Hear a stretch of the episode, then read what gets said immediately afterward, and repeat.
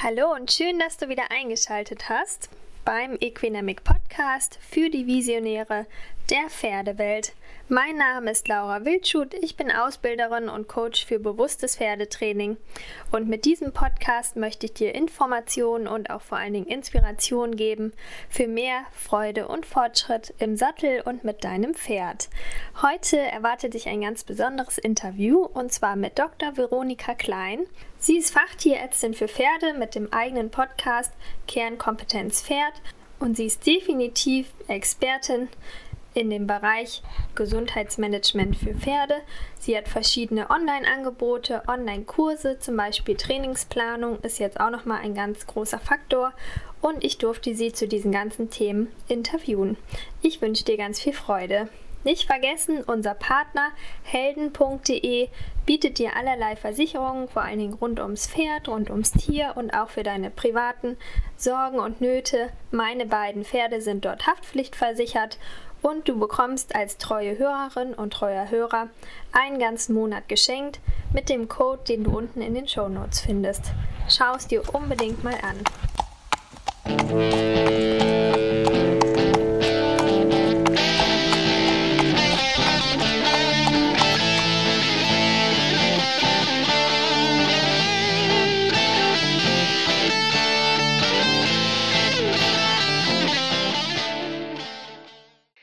Ja, hallo Veronika, herzlich willkommen im Equinamic Podcast. Ich freue mich natürlich mega, dass du heute mal mit dabei bist.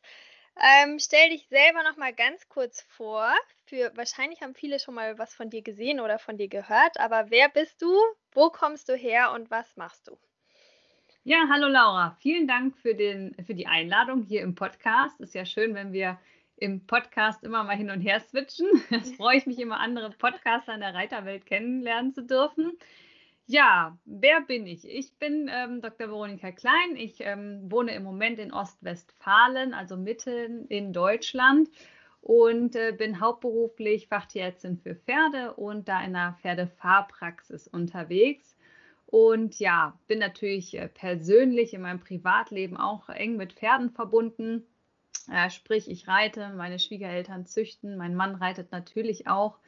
Und ähm, ja, von daher sind wir sehr, sehr pferdelastig. Und nebenberuflich, ähm, ja, habe ich ja gerade schon erwähnt, habe ich auch selber einen Podcast und äh, mache mich da stark für die Aufklärung im Bereich Pferdegesundheit für Pferdebesitzer und das einmal über den Podcast, über Online-Webinare, über Online-Kurse, auch natürlich, wenn es äh, das denn die äußeren Umstände es zulassen, auch offline, äh, dass ich Vorträge und äh, Lehrgänge gebe an den Wochenenden und setze mich ganz stark für die Prävention ein, ähm, mit dem Motto natürlich Wissen schützt, da ich das draußen in der Praxis ja immer wieder miterlebt habe, dass hier man doch am besten ansetzen kann. Also wenn ich als Tierarzt gerufen werde, dann ist das Kind ja schon in den Brunnen gefallen und es ist manchmal doch sehr frustrierend. Und um da einfach entgegenzuwirken und äh, für die Pferde noch mehr Input zu geben, bin ich sehr, sehr gerne als Dozent auch tätig. Ja, und darüber wollen, ja, wollen wir ja auch heute noch mal ein bisschen mehr erfahren. Aber bevor wir damit starten, musst du noch mal kurz durch das äh, kleine Kennenlernspiel sozusagen. Es ist ganz, ganz einfach. Du bekommst einfach zwei Begriffe und wählst dann einen aus. Musst du auch nicht großartig erklären oder so. okay. Und ich weiß ja, dass du. Vielseitigkeit reitest. Deswegen ist deine, deine erste Frage quasi Aufsprung oder Absprung? Aufsprung. Ah, okay, ganz deutlich. Sehr cool. Okay, als Tierärztin muss ich dich fragen, Hund oder Katze? Ganz klar Katze. Immer Ach, gehabt. Quatsch, echt? Ja, ja, die schlafen im Bett, immer. Ah. Ohne Schnurren neben meiner Nase kann ich quasi schlecht einschlafen. Von daher ganz, ganz klarer Katzenmensch. Ach, wie schön. Cool. Und ähm, du behandelst ja auch Pferde oder siehst ja auch viele verschiedene Pferderassen in deiner Praxis. Shetty oder Shire? Oh, hm, das ist eine schwierige Frage. Wäre beides jetzt nicht meine erste Wahl gewesen, aber dann würde ich wahrscheinlich das Shetty nehmen, weil meine Tochter dann auch was davon hat. Ah ja, stimmt, genau. Ja, sehr schön. Okay, das, ähm, du hast gesagt, mit Pferden seid ihr sehr verbunden. Wie bist du denn überhaupt selber früher als Kind wahrscheinlich dann ja schon zum Pferd gekommen? Ja, das ist eigentlich ganz witzig, weil meine Eltern haben gar nichts mit Pferden zu tun gehabt. Ah. Also so 0,0. Die sind beide aus München, also Urmünchner, sind also in der Stadt groß geworden, haben zwar draußen äh, von ähm, meiner, also meinem Opa und Oma, die jetzt nicht mehr leben, aber die haben damals natürlich ein kleines Bauernhaus auf dem Land gehabt, wo man mal hingefahren ist. Aber also jetzt äh, Landleben, Pferde, Reiten, das war für meine Eltern beide, hat gar keinen Fokus, das gab es gar nicht bei denen. Und ähm, ja, dann bin ich geboren worden und irgendwie muss ich wohl einen äh, ziemlich starken Drang danach geäußert haben als Kind, dass ich gern aufs Pferd möchte. Und dann hat, äh, haben meine Eltern anscheinend sich doch breitschlagen lassen und ich gibt dann so die ersten Fotos, wo ich mit drei Jahren quasi auf dem Pferd sitze und mein Vater, der gar keine Ahnung hat, mich durch die Gegend ja. führt quasi. so schlumpfreitenmäßig. So hieß das bei uns immer, dass die Eltern mit den Kindern spazieren gehen auf den Chattis. Und äh, irgendwie, ja, wie das so ist, wenn man einmal infiziert ist, wird man nicht mehr los davon kommen. Dann hat meine Schwester auch angefangen. Und irgendwann war es meinen Eltern zu blöd, uns jeden Tag in den Stall zu fahren und zuzugucken. Und dann haben die auch beide nur mit über 40 noch angefangen zu reiten. Und so Ach, ja, cool. ist irgendwie durch meine, wo auch immer herkommende Leidenschaft für Pferde, ähm, jetzt unser Leben doch sehr pferdebestimmt. Auch meine Eltern, die haben auch ein eigenes Pferd, was im Offenstall steht. Meine Schwester natürlich auch. Ähm, also wir sind dabei geblieben, aber wo das so richtig herkommt, äh, kann ich dir gar nicht sagen, weil es ist nicht bei uns in der Familie wie so oft, dass man jetzt hört, ja, seit Generationen Reitstall mhm. und die Eltern ja. schon geritten und so. Nee, Gar nicht, gar nicht, sondern ich wollte das unbedingt und irgendwie, ja, woher diese Liebe kam oder die Leidenschaft, aufs Pferd zu wollen, weiß ich nicht. Aber ich habe auf jeden Fall jede Menge Leute dazu infiziert, auch so zu denken. Total gut. Total gut. Und das hat sich ja dann sogar in, für deine Berufswahl auch, wahrscheinlich hat das ja auch damit zu tun, ne, sich dann niedergeschlagen. Du bist jetzt Tierärztin mit deinem eigenen Podcast, der heißt ja auch Kernkompetenz Pferd. Und mittlerweile auch viel, also viel breitschichtiger noch aufgestellt mit deinen Online, also Online-Kurse ja auch viele vor allen Dingen. Das heißt, du bist sehr aktiv, was vor allen Dingen das Vermitteln von Wissen in der Pferdewelt angeht, was du ja vorhin auch schon angesprochen hast, dass dir das sehr, sehr wichtig ist. Und ähm, ja, kannst du noch mal darauf eingehen, warum dir das so wichtig ist? Also was du damit auch erreichen möchtest? Also es ist wirklich größtenteils daraus entstanden, dass ich, wenn ich am Pferd draußen stehe, erstmal ist es wie gesagt frustrierend, dass ich erst komme, wenn es schon passiert ist. Und zweitens sind sehr, sehr viele Erkrankungen äh, schuld oder ist, sind verursacht durch den Menschen. Ähm, sei es Fehlwissen, sei es ähm, äh, ja einfach Unwissen, äh, dann auch diese Verwirrung durch das große Internet. Ne? Es gibt ja dann doch sehr viele Quellen, wo man sich informieren kann. Ähm, ob die dann immer so wissenschaftlich äh, gut hinterlegt sind, sei mal auf einem ganz anderen Blatt zu stehen. Und ähm, es ist eigentlich so ein bisschen wie beim Menschen, wenn man eine gesunde Lebensführung hat, dann ist man natürlich nachhaltig, fitter, äh, vitaler und kann natürlich äh, langfristig auch das Leben genießen und die Lebensqualität steigern. Und das sehe ich halt eins zu eins auch so bei den Pferden. Und ich bin ja Tierarzt geworden, um Pferden zu helfen. Das war natürlich irgendwie so die Intention daraus und habe dann relativ schnell gemerkt, naja, äh, hinfahren, Medikamente geben und wieder wegfahren, das verändert die Welt irgendwie nicht.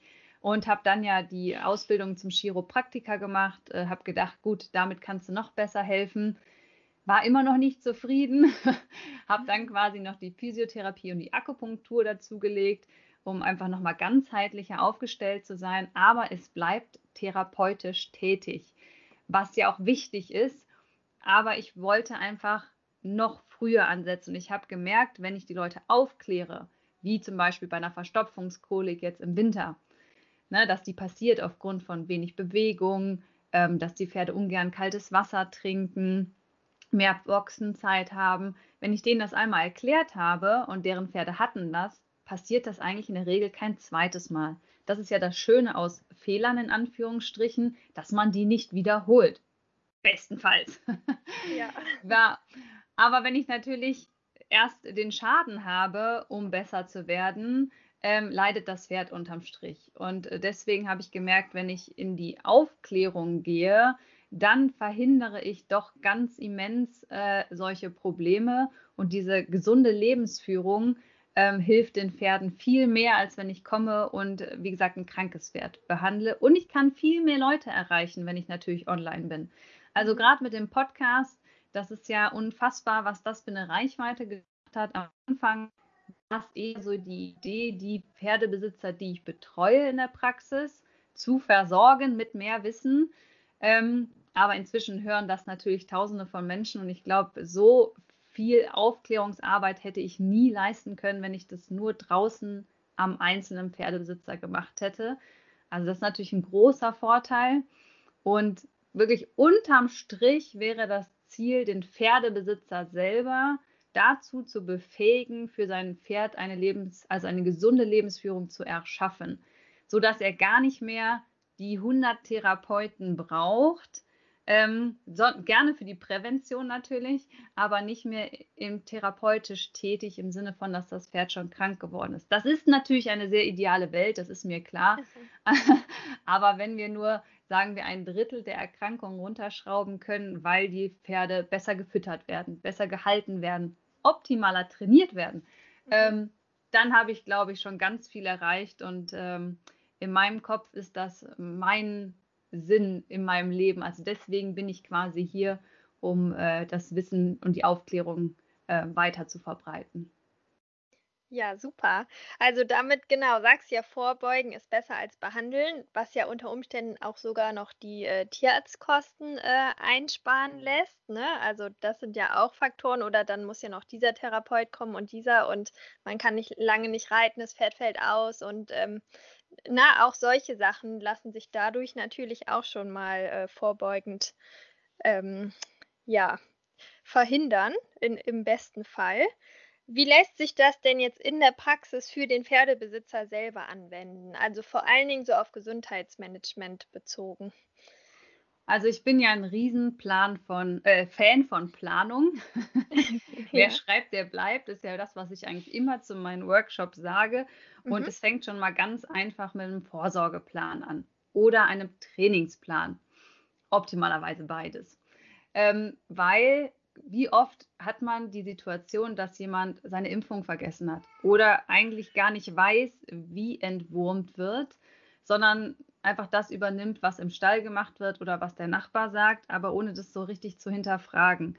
Ähm, und einen Vorsorgeplan, wo ich dann auch noch den Termin für den Sattler eintrage. Vielleicht auch noch mal eine Futterration berechnen lasse. Also die Futterration auf mein Training abstimme.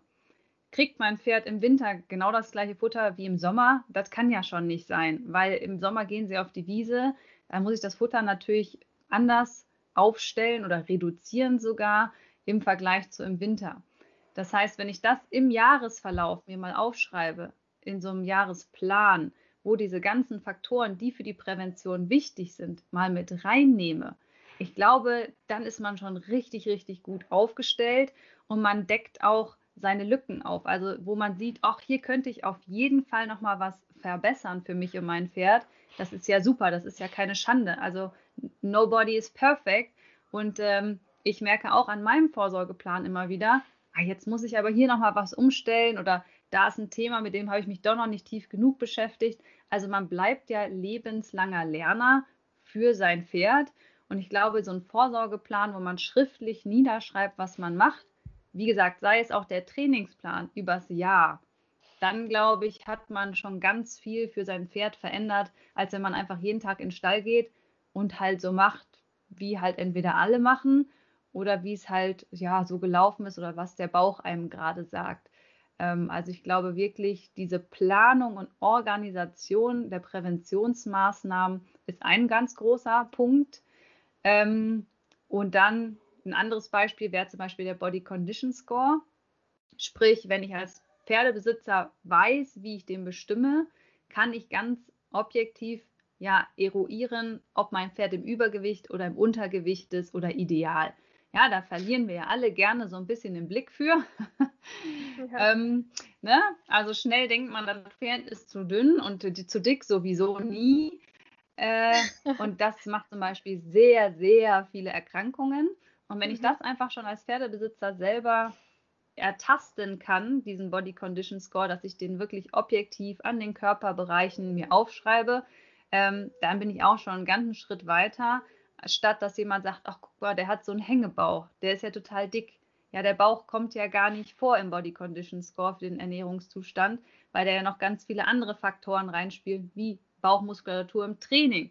Das heißt, ich würde ja beim Ernährungszustand eher die Fettdepots im Bereich von Hals, Schulter, seitige Brustwand und so weiter anschauen und gar nicht den Bauchumfang. Ich habe manchmal alte Pferde, die auf Diät gesetzt werden, weil die ja so einen Hängebauch haben. Der Rest vom Körper ist aber total abgemagert. Oh also die haben halt einen Hängebauch, weil sie nicht gearbeitet werden und viel Rauffutter fressen. Ist ja mhm. keine Schande. Also ja, ähm, ja.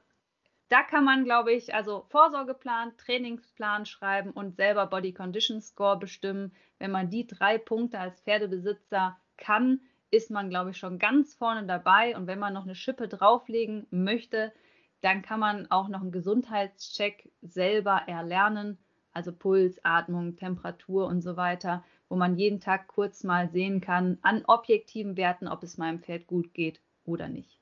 Mhm. Ja, ja, super. Das sind ja auch schon sehr viele praktische Tipps, äh, mit die man sich als Pferdebesitzer unbedingt beschäftigen sollte. Ähm, und das Thema Trainingsplanung hast du angeschnitten. Dazu hast du ja jetzt auch nochmal ein neues Angebot kreiert oder es ist auch bei dir, glaube ich, nochmal so ein größerer Schwerpunkt jetzt geworden. Ich finde das total wichtig und mir ist das ja auch selber aufgefallen. Ich habe ja erst auch Bereiterin gelernt und da war halt das Training natürlich der Hauptschwerpunkt und dann dachte ich, ja, mache ich irgendwie noch was anderes und dann habe ich die Pferdephysiotherapie dazu gemacht und das dann angefangen und fand es aber total frustrierend auch, weil man dann halt dieses Pferd äh, ja massiert hat und so weiter bearbeitet hat. Und es war aber, hat sich im Großen und Ganzen ja nicht viel geändert, weil meiner Meinung nach oft das Training auch einfach ein Problem ist. Ähm, und deswegen bin ich auch wieder beim Training gelandet sozusagen. Und du sagst ja auch, durch das strukturierte Training lässt sich halt viel für die gesunde Erhaltung des Pferdes tun. Und wo siehst du hier noch konkret Verbesserungspotenzial? Also ich habe auch, ähm, du hattest einen ganz schönen Post zum Thema, wie viel Training ähm, oder wann, wann ist es überhaupt Training? Ne? Ja.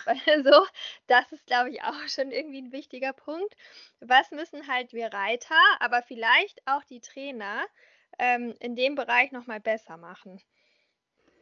Also ich merke, dass es einfach mega große Unsicherheit bei allen gibt, was eigentlich Training ist. Deswegen ist dieser Post auch entstanden, ähm, weil ganz viele Leute Angst haben, ihre Pferde zu überfordern. Und es stimmt natürlich, wenn ich mein Pferd mangelhaft oder fehlerhaft trainiere, dann kommt es zu einer monotonen Belastung und dann natürlich zu den üblichen Verdächtigen wie Fesselträgerschaden, Sehnenschäden oder ähnliches.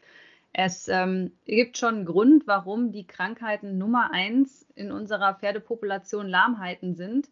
Ähm, da kommt natürlich auch noch die Haltung dazu. Ne? Der Bewegungsmangel ist auch ein Riesenproblem, was immer wieder Schäden im Bewegungsapparat auslöst. Aber ich glaube, ähm, wenn man lernt, wie man sein Training einschätzt, sprich, habe ich jetzt mein Pferd überfordert oder unterfordert, ähm, dann ist man schon doch wieder, wieder weiter in dem Aufbau von einem Trainingsplan. Und da herrscht einfach ganz viel Unsicherheit.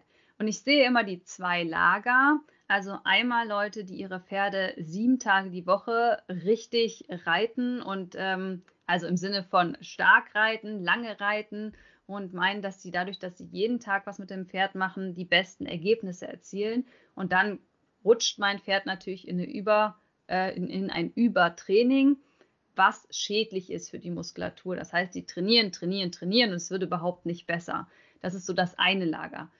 Das ist aber für mich aus meiner Perspektive, wo ich ja viele Freizeitpferde auch betreue in der Praxis, eher der seltenere Fall. Also viel öfters habe ich Pferde, die eher, ich sage es jetzt mal ganz ketzerisch, kaputt geschont werden. Ja, ähm, die, die machen viel zu wenig. Also ich muss schon dreimal die Woche was mit meinem Pferd unternehmen, damit es denn auch körperlich die Leistung bringen kann. Und das Schlimmste, was passiert ist, jetzt ist ja gerade Schneesturm, ne? Wetter ist gerade nicht so Bombe die letzten Zeit, dann stehen die Pferde, sagen wir mal zwei Monate, äh, meinetwegen auch im Offenstall aber die stehen ja viel rum. Also die haben ja jetzt nicht viel Fläche und galoppieren hier lustig über die Wiese, sondern die Böden sind gefroren. Wenn man dann keinen Platz hat, wird es noch weniger. Ja, und dann kommt der Frühling und dann kommt der berühmte erste Sonntag mit schönem Wetter und dann geht man drei Stunden ausreiten. Das ist einfach unfair. Das Pferd kann das nicht leisten, weil es natürlich nicht dementsprechend vorbereitet ist. Und ich glaube, drei Punkte, die man sich immer bewusst machen muss, ist einmal der Pferdekörper bringt eine natürliche Schiefe und eine Vorhandlastigkeit mit. Die muss natürlich ähm, ausgebessert werden oder was heißt ausgebessert, aber die muss, das Pferd muss gerade gerichtet werden, damit dann keine Schäden am Bewegungsapparat passieren, wenn ich denn das Pferd nutzen möchte. Sei es jetzt in der Bodenarbeit, sei es in der Freiheitsdressur, sei es Working Equitation, sei es Dressur, Springen, das ist ja am Ende egal.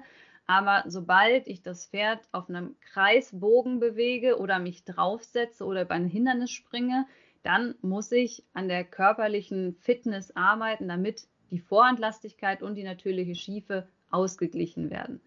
Zweiter Punkt ist natürlich ähm, die natürliche Bewegung von 16 bis 18 Stunden eines Pferdes ähm, im Schritt mit Kopf unten auf Futtersuche über, sagen wir mal, 15, 20 Kilometer wird wohl keiner von unseren Pferden schaffen hier im Alltag. Ja. Das heißt, wir haben ja eine ganz andere Bewegung fürs Pferd geschaffen durch unsere Haltung, durch die Nutzung, als es eigentlich für den Bewegungsapparat vorgesehen ist. Das heißt, da ich das ja nicht gewährleisten kann, dieses natürliche Bewegungsbedürfnis, muss ich natürlich einen Ausgleich schaffen.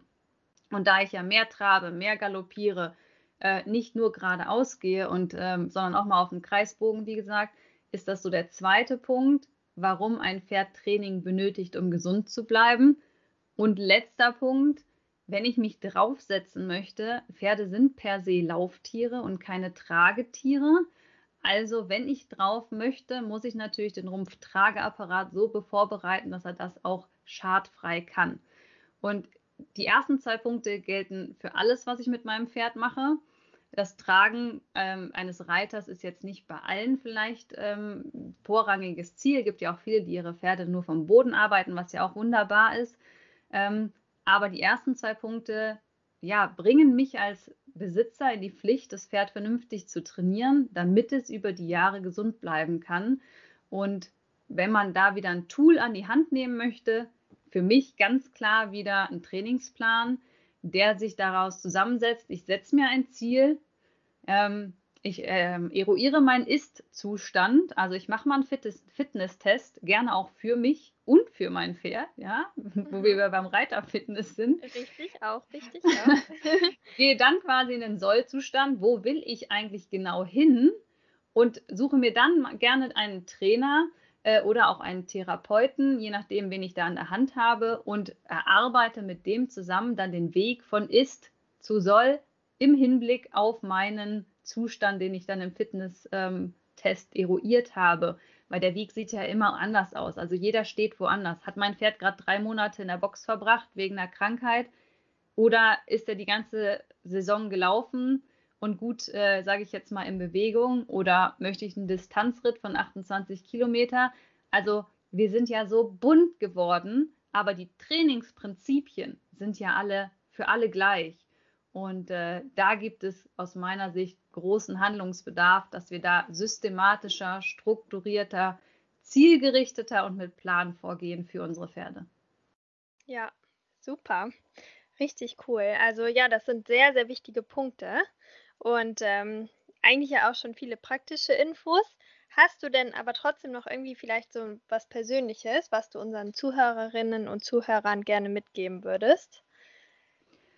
Also ich würde auf jeden Fall sagen, lebenslanges Lernen.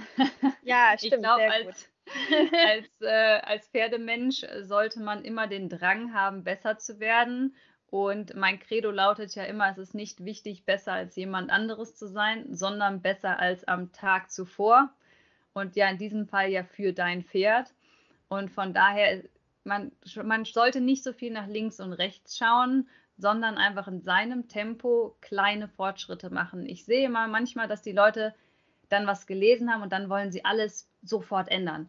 Ähm, und dann sind sie aber frustriert, weil sie das nicht alles sofort umgesetzt kriegen und am Ende bleibt alles so wie vorher. Und das ist so schade, ähm, weil diese An Anfangseuphorie und Motivation äh, dann so ein bisschen verpufft. Von daher ganz praktischer Tipp, nehmt euch ganz kleine Ziele vor, schreibt die auf auf ein Post-it und pinnt es euch an den Kühlschrank oder an äh, meinetwegen den Badezimmerspiegel.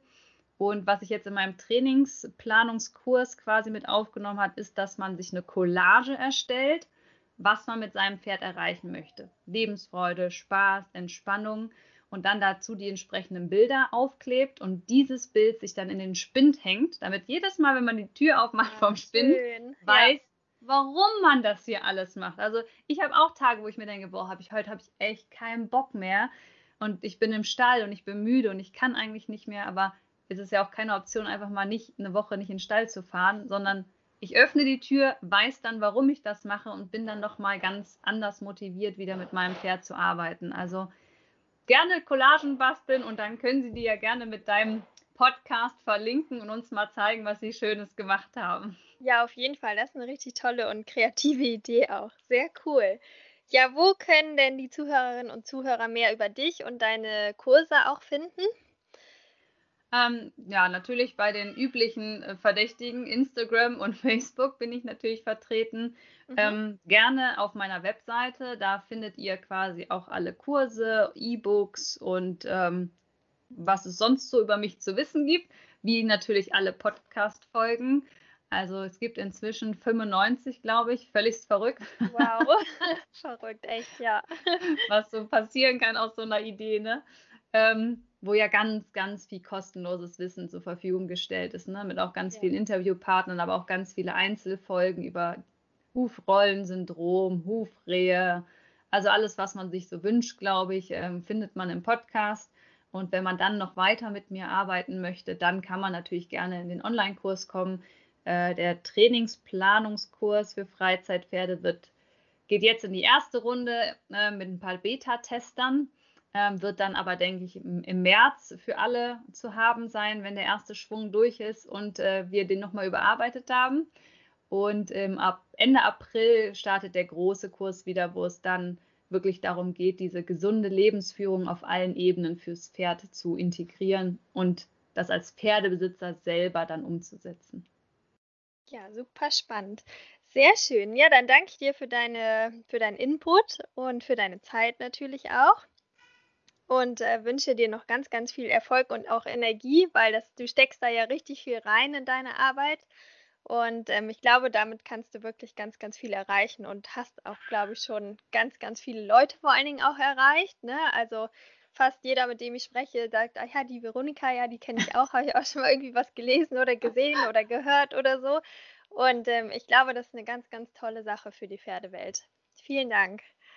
Ja, vielen Dank dir, Laura, dass ich dein Medium nutzen durfte und diese Einladung bekommen habe. Ich wünsche dir ganz viel Erfolg mit deinem Podcast. Es macht doch immer wieder richtig viel Spaß. Man lernt so viele neue, nette Leute kennen. Von daher eine wunderbare Reise mit deinem Podcast, Laura. Mach's Dankeschön. gut.